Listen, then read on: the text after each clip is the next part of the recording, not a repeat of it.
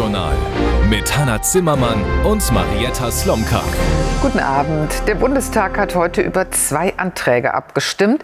Einer kam von den Fraktionen der Ampel, der andere von der Unionsfraktion. Deren Antrag enthält das Wort Taurus, der andere nicht. Wobei Militärexperten, wie hier im Heute-Journal festgestellt haben, dass mit den zusätzlichen weitreichenden Waffensystemen, die der Ampelantrag fordert, auch nur die Taurus-Marschflugkörper gemeint sein können. Die Debatte darüber hat aber ein wenig den Blick verstellt, was in dem Antrag sonst noch drin steht. Unter anderem ein Bekenntnis zu Kriegszielen, die so deutlich bislang nirgendwo formuliert wurden.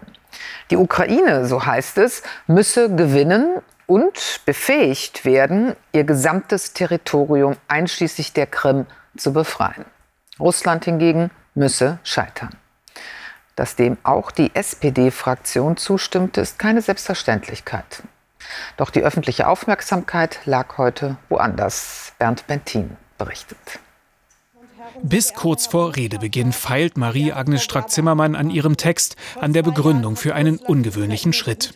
Die FDP-Frau, Vorsitzende des Verteidigungsausschusses, bricht die Fraktionsdisziplin und stimmt für einen Antrag der Opposition. Der Angriff Russlands auf die Ukraine gilt auch uns. Und es wird Zeit, dass wir diese Gefahr mehr als ernst nehmen. Und ob wir wirklich bereit sind, Verantwortung zu übernehmen für die Menschen in diesem Land und ganz persönlich auch für unsere Kinder und Enkelkinder. Und ich möchte mir nicht eines Tages vorwerfen lassen, im richtigen Augenblick nicht das Richtige getan zu haben. Es geht um die Lieferung von Taurus-Systemen an die Ukraine, Marschflugkörper, die auch weit in russisches Gebiet eindringen könnten.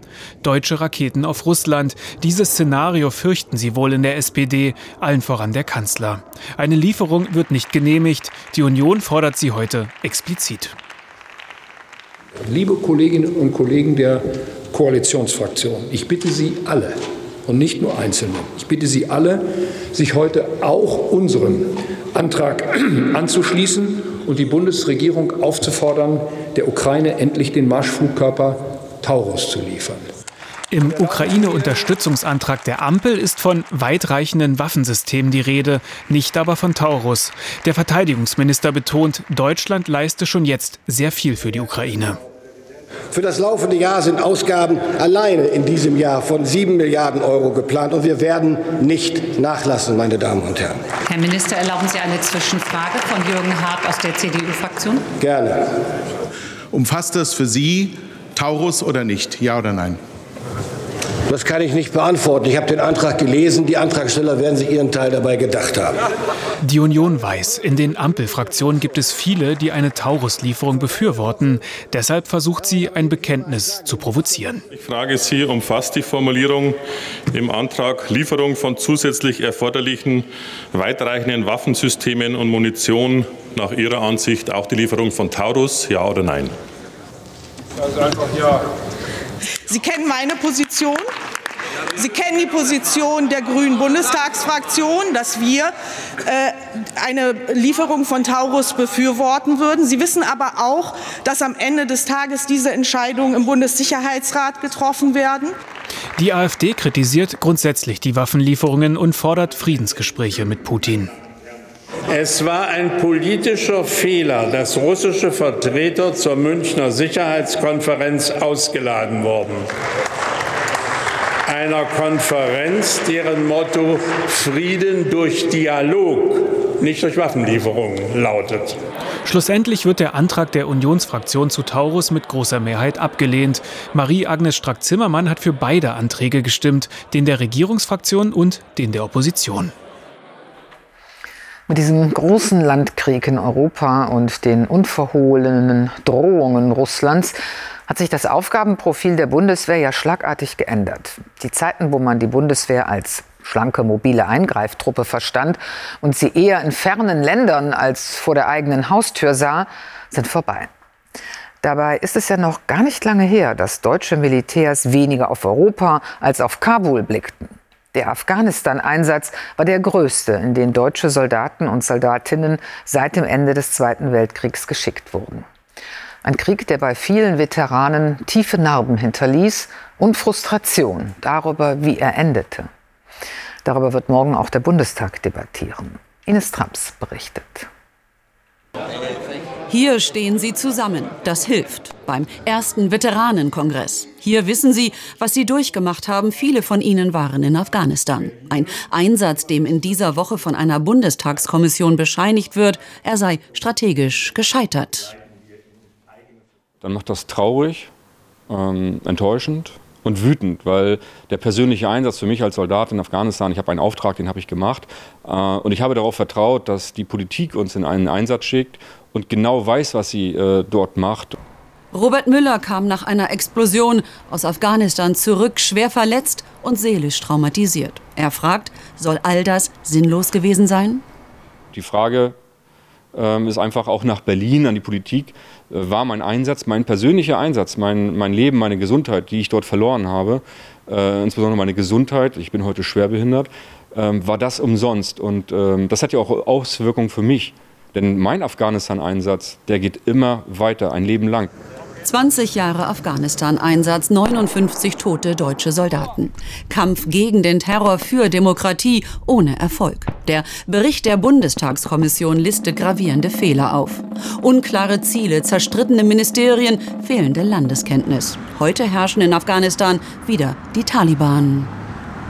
Es gab auch Erfolge während dieses Einsatzes, aber wir sind vor allen Dingen ganz eindeutig damit gescheitert, die Situation dauerhaft zu stabilisieren und dauerhaft für die Bevölkerung zu verbessern. Wir haben dabei komplett versäumt, auch eigene Ziele zu setzen, was wir mit diesem Einsatz wollen. Und ein weiterer Punkt, das Ressortdenken, der Kampf unter den einzelnen Ressorts war so groß, dass man nicht gemeinsam an einem Strang gezogen hat. Kriseneinsatz im Roten Meer. Dazu Landes- und Bündnisverteidigung entlang der Ostflanke. Immer mehr scharfe Einsätze. Die Veteranen wünschen den Kameraden von heute Aufträge, bei denen anders als in Afghanistan das Ziel klar ist dass man keine Soldatinnen und Soldaten in Einsätze schicken sollte, ohne ein klares Ziel definiert zu haben und dieses Ziel dann auch in Zwischenschritten immer wieder evaluiert und schaut, sind wir da auf dem richtigen Weg. Die Veteranen konfrontieren Bundestagsabgeordnete auf ihrem Kongress mit dem kritischen Rückblick. Positiver Ausblick? Sie hören, ein Veteranentag soll auf den Weg gebracht werden. Es geht ihnen nicht um Konfettiregen, sondern darum, wahrgenommen zu werden.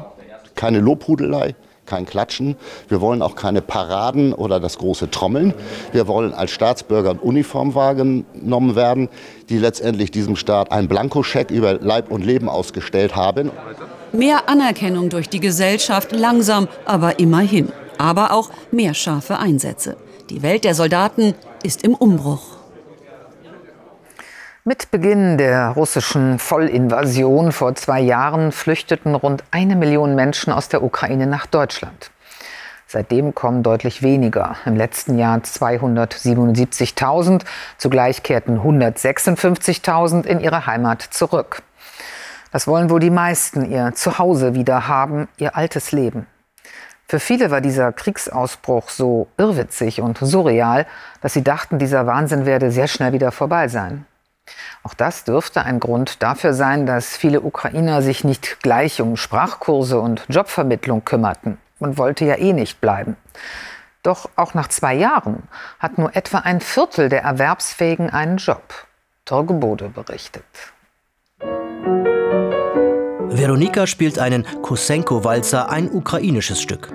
Während sich Mutter Irina am Schreibtisch nebenan mit der deutschen Bürokratie herumschlägt. Seit Monaten kämpft sie nun schon um die Anerkennung ihrer ukrainischen Universitätsabschlüsse. Das ist Bürokratie.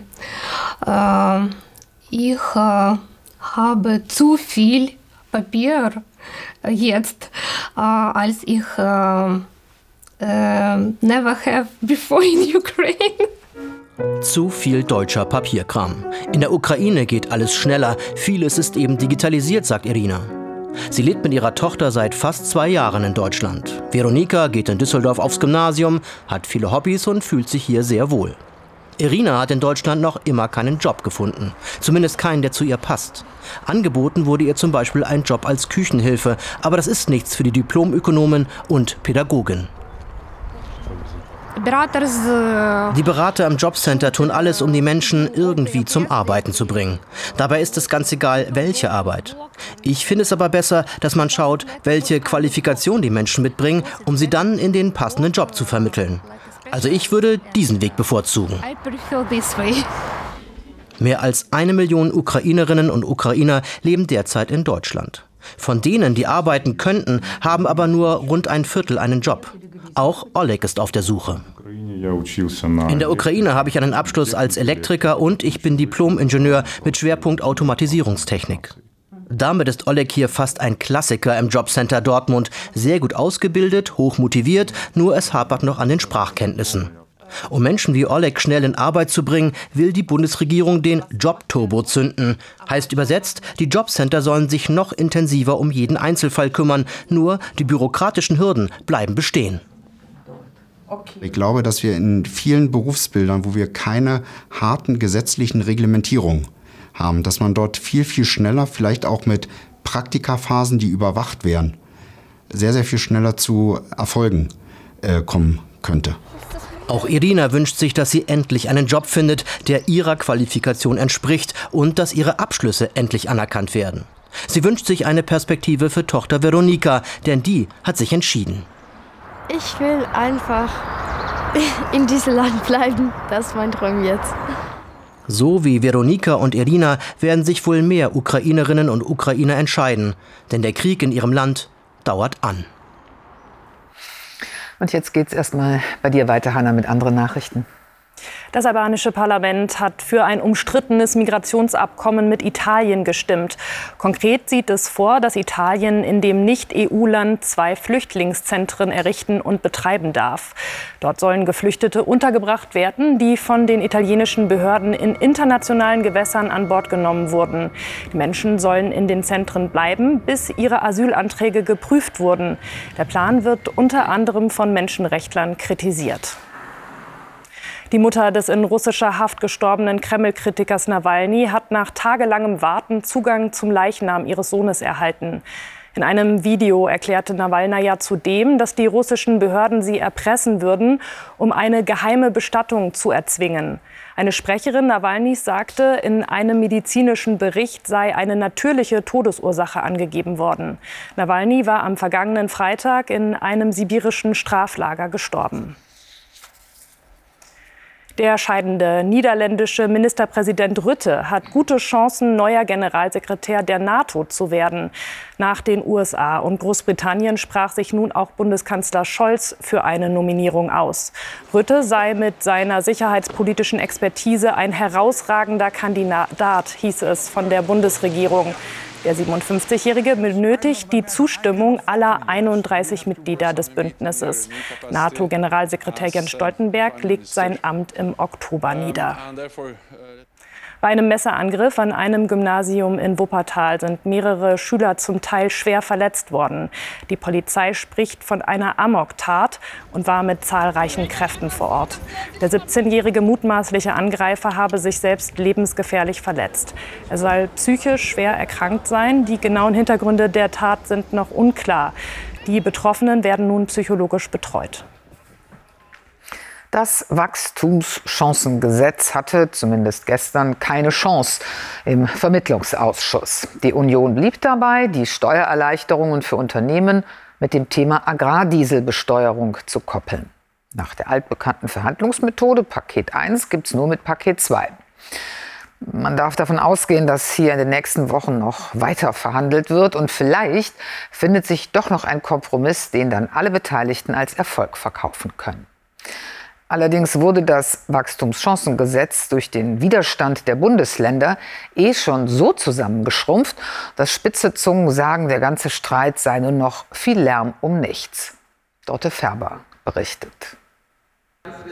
Da ist ein genervter Wirtschaftsminister an diesem Morgen.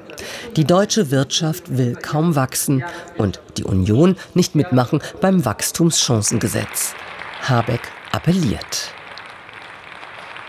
Deswegen lassen Sie uns das machen, was wir jetzt machen können. Es ist wenig genug, da will ich nicht drum herum reden. Es ist wenig genug. Hören Sie auf die Wirtschaft, hören Sie auf die Wirtschaftsverbände und geben Sie dem Wachstumschancengesetz endlich grünes Licht. Dankeschön.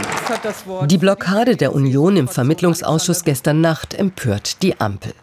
Die Union hingegen empört das Miniwachstum von 0,2 Prozent. Das, was Sie hier vorleben, das ist keine Antwort darauf. Das ist auch kein Jahreswirtschaftsbericht, sondern das ist die wirtschaftspolitische Bankrotterklärung dieser Ampelregierung. Deutschland ist das absolute Schlusslicht in Europa. Und dafür tragen Sie einen erheblichen Teil der Verantwortung, Herr Minister. Und die Union bleibt hart. Dem Wachstumschancengesetz werde sie nur zustimmen, wenn der Agrardiesel weiter gefördert werde. Total unverständlich, sagt die FDP. Wie kann man am Donnerstagmorgen Unternehmenssteuersenkungen fordern, wenn man sie im Vermittlungsausschuss am gestrigen Tag abgelehnt haben? Wie kann man das rational überhaupt hinkriegen zusammen, Herr Dobrindt? Wie schaffen Sie das intellektuell? Die stimmen dagegen und fordern es am nächsten Morgen. Herr Kollege Dürr, bevor Sie sich darauf irgendwie beschränken, sich mit der Beschimpfung der Opposition aufzuhalten, kann ich Ihnen nur eines anempfehlen. Schaffen Sie es mit der Ampel, das zu tun, was nötig ist, oder machen Sie diesem ganzen Schrecken endlich ein Ende. Überlegen Sie sich, ob Sie in dieser Koalition richtig aufgehoben sind. Die Fronten zwischen Ampel und Union verhärtet und die Zeit läuft. Morgen wird erneut im Bundestag über das Wachstumschancengesetz abgestimmt. Ende März soll es dann wieder im Bundesrat sein. Wenn es bis dahin keine Bewegung gibt, hat das Wachstumschancengesetz wenig Chancen. Tja, dann blicken wir doch auf die, um die es geht, die deutsche Wirtschaft. Valerie Haller, wie kommentiert man das Ganze denn in Unternehmens- und Industrieverbänden? Ja, durch die Bank mit ganz, ganz viel Unmut. Scharfe Kritik geht in Richtung Union. Von parteitaktischer Blockade ist da die Rede. Verheerendem, katastrophalem Signal für den Wirtschaftsstandort Deutschland. Die Industrie- und Handelskammer fragt, ob die Politik den Ernst der Lage erkannt habe. Ohnehin halten viele das reduzierte Paket für eine Light-Version. Aber zumindest wäre es ein Anfang, kann man den Reaktionen entnehmen. Die Wirtschaft ist sich also ziemlich einig in ihrem Unverständnis Unverständnis und in ihrem Frust. Worauf käme es der Wirtschaft denn besonders an? Also was sind so die Haupterwartungen an die Politik? Also Unternehmen wünschen sich Entlastungen bei den Strompreisen, geringere Steuern, weniger Bürokratie und auch mehr Investitionsanreize. Sie befürchten, dass sie im internationalen Vergleich immer weniger wettbewerbsfähig sind.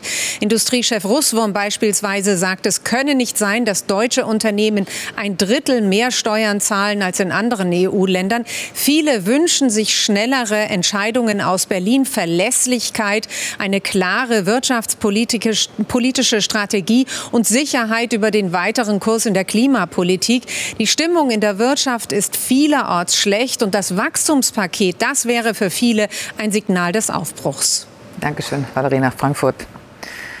Über den Zustand der deutschen Wirtschaft debattiert nachher im Anschluss auch Maybrit Illner mit ihren Gästen, zu denen unter anderem Bundesfinanzminister Christian Lindner gehört.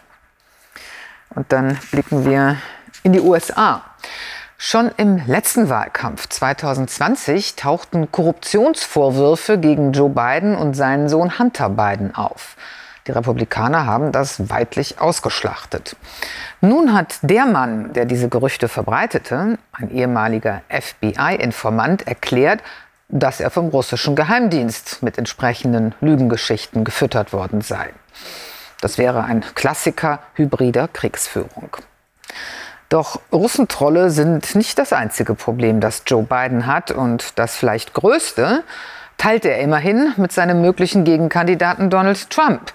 Beide sind in einem Alter, das Fragen aufwirft, wenn es um den härtesten Politjob der Welt geht. Aus Washington Benjamin Daniel. Der US-Präsident in stiller Trauer. Wenige Orte sind ihm so heilig wie dieser Friedhof nahe seiner Heimatstadt Wilmington. Hier liegt sein Sohn Bo begraben, der 2015 an einem Hirntumor starb. Die Aufnahmen entstanden zwei Tage, nachdem ein Sonderermittler in seinem Bericht Folgendes behauptete. Da steht, ich könne mich nicht daran erinnern, wann mein Sohn starb. Wie zur Hölle kann er es wagen? Niemand muss mich daran erinnern, wann er gestorben ist.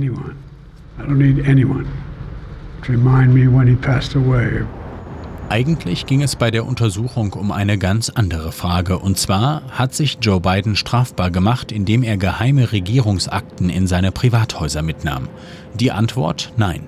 Er habe zwar vertrauliche Informationen weitergegeben und mit Absicht gehandelt, für eine Anklage jedoch reichten die Beweise nicht. Für Zündstoff sorgten vielmehr Anmerkungen wie diese hier. Biden ist ein wohlmeinender älterer Herr mit schlechtem Gedächtnis. So belastend kann ein Freispruch sein. Nachdem Biden bei der Pressekonferenz die Vorwürfe erzürnt zurückgewiesen hatte, kommt er nochmal zurück ans Mikrofon.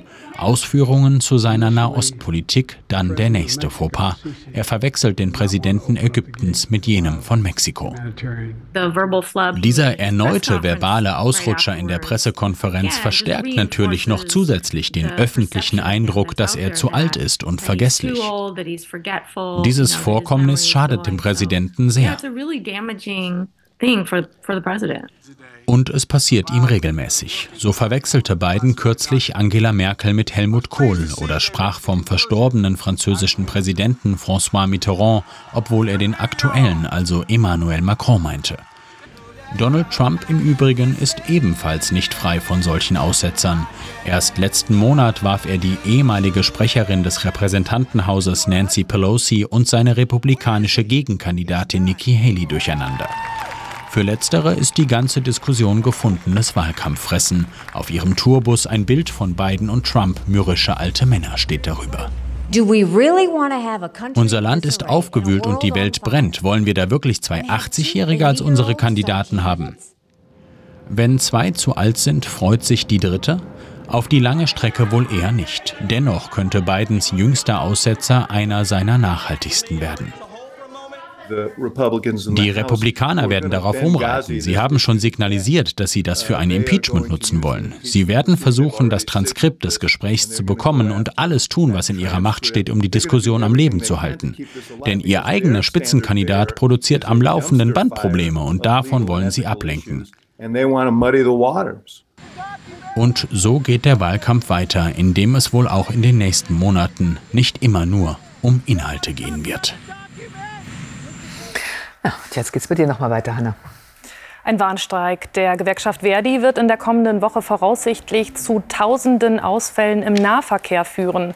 Die Gewerkschaft hat von Montag bis Samstag zu Arbeitsniederlegungen aufgerufen. Betroffen sind alle Bundesländer bis auf Bayern. Hauptstreiktag soll Freitag der 1. März werden. Bei den Tarifverhandlungen geht es unter anderem um bessere Arbeitsbedingungen, in einigen Bundesländern auch um höhere Löhne. Ja, und auch die Lufthansa steht möglicherweise vor neuen Streiks. Die Flugbegleitergewerkschaft UFO hat die Tarifverhandlungen mit dem Konzern für gescheitert erklärt. Die Gewerkschaftsmitglieder sollen nun bis zum 6. März in einer Urabstimmung über weitere Streiks entscheiden. Die neue Anti-Geldwäschebehörde der EU wird in Frankfurt am Main angesiedelt. Das haben Vertreter der EU-Mitgliedstaaten und des Europaparlaments entschieden. Damit setzte sich die Bankenmetropole gegen Bewerber wie Paris, Madrid oder Dublin durch. Mit der neuen Behörde sollen in der EU Geldwäsche und Terrorfinanzierung bekämpft werden. Zu den Aufgaben zählt unter anderem die Überwachung von Finanzunternehmen. Jetzt zum Fußball und einer überraschenden Rückkehr. Toni Kroos wird wieder in der Nationalmannschaft spielen und das Team im Sommer bei der Heim-EM unterstützen. Das verkündete Kroos heute bei Instagram. Bereits im März gibt der Weltmeister von 2014 sein Comeback. Kroos spielt aktuell bei Real Madrid. 2021 hatte der Mittelfeldspieler der Nationalelf den Rücken gekehrt. In der Fußball-Europa League hatte heute Abend der SC Freiburg den RC Lenz zu Gast. Freiburg hat gewonnen, 3 zu 2 nach Verlängerung und steht jetzt im Achtelfinale. Und es gibt eine aktuelle Unwetterwarnung des deutschen Wetterdienstes und zwar vor Orkanböen und orkanartigen Böen in Teilen von Niedersachsen, Schleswig-Holstein und dem Schwarzwald. Der Mitgründer der ostdeutschen Rockband City, Fritz Puppel, ist tot. Der Gitarrist wurde 79 Jahre alt und starb bereits am 10. Februar plötzlich und unerwartet, wie seine Band mitteilte. 1972 gegründet wurde City mit Songs wie Am Fenster oder Der King vom Prenzlauer Berg zu einer der erfolgreichsten Rockbands der DDR. Insgesamt verkaufte City mehr als 15 Millionen Tonträger. Mondlandungen sind nach wie vor ein äußerst schwieriges Unterfangen. Was umso faszinierender ist, wenn man bedenkt, dass ja schon vor 55 Jahren der erste Mensch den Mond betrat. Da könnte man doch denken, dass das dank technischem Fortschritt mittlerweile ein Spaziergang wäre, aber mitnichten. Das Reiseziel Mond bleibt knifflig, auch für unbemannte Expeditionen. Heute Nacht wird eine private US-Firma die Landung versuchen. Mehr dazu von Elmar Thewissen. So sähe es wohl aus, wenn Odysseus ohne Irrfahrt ordentlich auf dem Mond gelandet ist, noch heißt Bangen hoffen.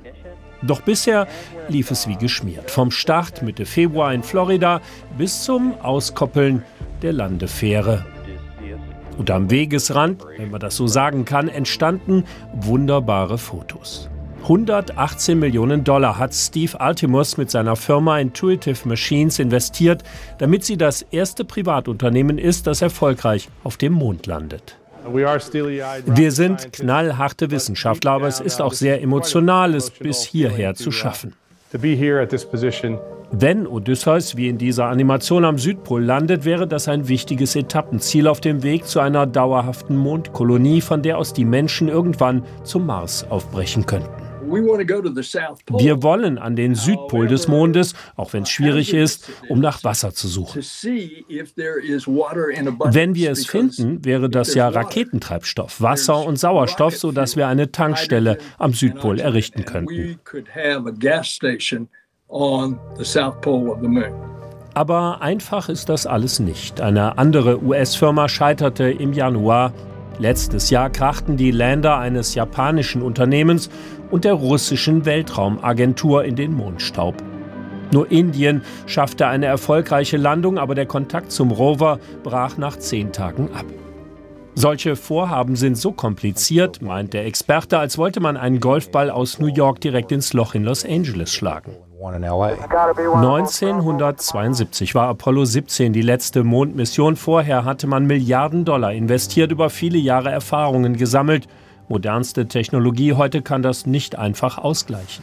Wir alle müssen Fehler aushalten und zusammenarbeiten, die Grenzen überschreiten, um eine Wirtschaft rund um den Mond aufzubauen. Aber erst muss Odysseus gewissermaßen ohne Beinbruch sicher landen auf dem Mond.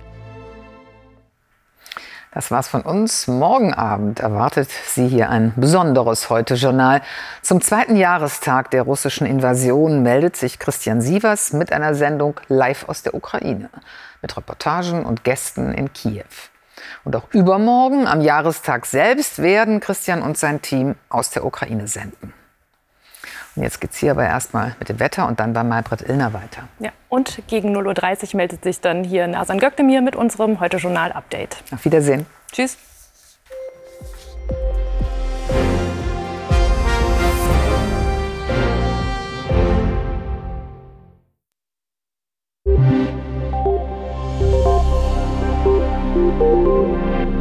Schönen guten Abend und herzlich willkommen zum Wetter. Sturm Wenke hat sich gebildet und dieses Sturm hat es, dieser Sturm hat es in sich und zieht allmählich weiter nordwärts. Sie sehen hier die Zugbahn und es ist noch nicht fertig aufgebaut. In den nächsten Stunden baut es ein veritables Sturmfeld auf mit Windgeschwindigkeiten von 120 bis 150 Kilometer pro Stunde.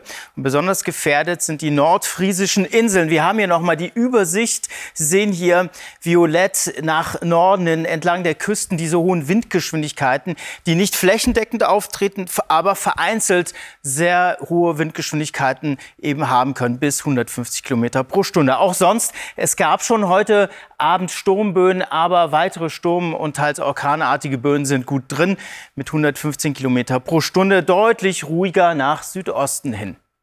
Ja, und äh, so sieht der Regen dazu aus, der ostwärts zieht. Mit der Kaltfront zusammen sind auch diese hohen Windgeschwindigkeiten zu verzeichnen. Das Ganze wandert ostwärts und dann wird es allmählich trockener werden. Und das bei tiefsten Temperaturen bis 0 Grad im Südwesten und 7 Grad hier im Osten. Morgen dann am Vormittag noch an den Küsten viel Wind, vor allem an der Nordsee. Dann lässt das relativ rasch nach. Zum Nachmittag gibt es hier Schauer und Gewitter und im Süden Regen und Schnee verschwinden auch. Dazwischen gibt es sonnige Abschnitte. Bei höchsten Temperaturen bis 12 Grad im Südwesten und 5 Grad an den Alpen, 10 Grad hier zum Beispiel nach Berlin hin. Die nächsten Tage, ja, es geht mit Schauern und Gewittern weiter, aber auch mit trockenen Abschnitten und Sonnenschein. 5 bis 11 Grad am Samstag. Temperaturen ändern sich kaum in den nächsten Tagen. Kommen Sie gut durch den Sturm und damit einen schönen Abend.